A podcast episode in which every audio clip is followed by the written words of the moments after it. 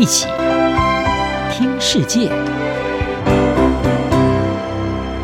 欢迎来到一起听世界，请听一下中央广播电台的国际专题报道。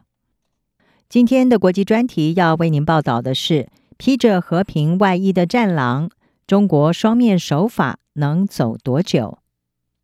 中国驻法国大使卢沙野日前接受法国媒体访问的时候，一番前苏联国家的独立和主权在国际法上悬而未决的言论是引爆了争议。中东欧的国家是纷纷抗议，要求中国要解释说明。中国外交部随后也为卢沙野缓颊，表示尊重各国的主权和领土完整。然而，不论卢沙野是脱口而出还是有意为之。他的言论打破了北京这阵子刻意营造的和平假象，并且让人质疑中国正在大玩外交双面手法。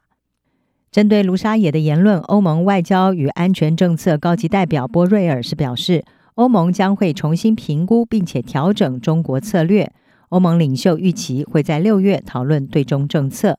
而法国总统马克宏四月的访中行也已经暴露出欧盟在对中政策上是存在分歧。四月初，就在习近平招待马克宏品茶，并且呼吁乌克兰和平的数个小时之后，中国派出了战机飞越台湾海峡，企图恐吓台湾。这种做法正是中国的双面手法之一：一面是鸽派的和平缔造者，一面是露出獠牙的战狼。在外交上，自从疫情解封之后，习近平已经接待多位到访的国际领导人。他并且派出由王毅所组成的使节团访问欧洲，并且就俄乌战争提出十二点和平计划。此外，北京从中斡旋了沙乌地阿拉伯和伊朗这两个中东宿敌，同意重新恢复外交关系。同时，就全球安全以及发展也提出了多项提议，显示出中国正在争取南方国家。也就是经济发展比较弱的开发中国家的支持。根据英国广播公司 BBC 的分析文章，从先前让知名的战狼赵立坚卸任了外交部发言人，并且提升比较平和的王毅和秦刚等人来看，中国似乎有意要降低对立性极强的战狼言论，包括这一次为卢沙野的言论缓颊。推动中国成为一个重要的全球权力核心，可以追溯到中华民族复兴这个根源。这是中国长期以来的民族主义概念，要让中国重回在历史当中曾经有过的中心地位。华东师范大学助理教授张欣是表示，习近平在初次掌权的时候，将这个概念描述为是中国梦，反映出中国的现任领导层对于他们自己的现代化道路和方法是感到自信。此外，习近平还希望确保全球经济关系。亚洲社会政策研究所的研究员汤马斯他说：“习近平知道，你无法在没有良好的经济下复兴中华民族。中国需要在获得外交影响力的同时保持增长。如果背离西方，就没有办法这么做了。你仍然要维持良好的经济关系，而这需要外交，并且从战狼的姿态后退一步。”事实上，北京近来也越加感觉到国际围堵加剧，西方正在推动强大的防御联盟，例如澳英美三方安全伙伴关系 （AUKUS），还有四方安全对话 （QUAD），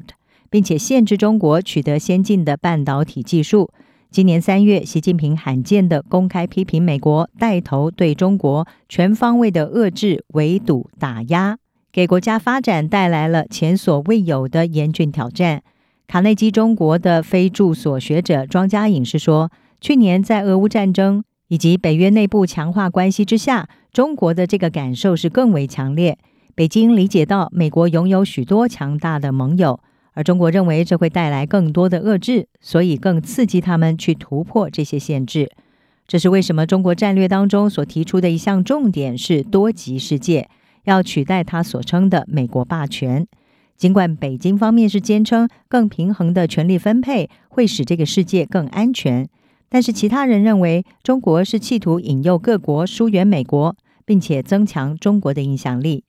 张欣是认为，对南方国家还有跟美中都不会过度亲近的国家来说，中国所提出的非强制性调解策略是具有广泛的吸引力。而汤马斯则是表示，这种不干预的想法特别引起专制政权的共鸣。有许多国家并不注重民主跟人权，中国在全球治理方面将会成为他们的领航者。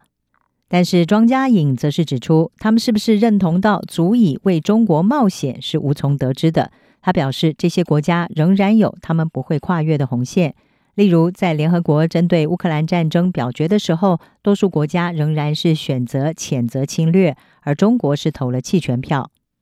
在此同时，美国的传统盟邦像是欧洲，对于如何面对中国的主动示好，还持续的在争辩。塔马斯认为，欧洲正成为美中关系的中心战场，而且是一个摇摆州，欧洲支持的那一方将会胜出。事实上，中国的魅力攻势遇到台湾问题就面临瓦解。虽然多数的观察家是认为中国不至于在近期侵略台湾，但是军事动作的增加有可能会导致误判的风险，以及跟美国的战争。塔马斯表示，习近平正在试图重振他们的外交存在，同时在台湾问题上展现力量，在这些目标之间保持平衡，则是越来越困难。因为已经有越多的国家更加的忧心中国的犯台能力，而在北京加速推动要赢得世界之下，他们也将会发现自己的行动正受到更严密的审视。中国可能很快的就将要必须面临选择，那就是准备当一只和平鸽，还是一只战狼。以上专题由陈宥嘉编辑，海清清播报，谢谢您的收听。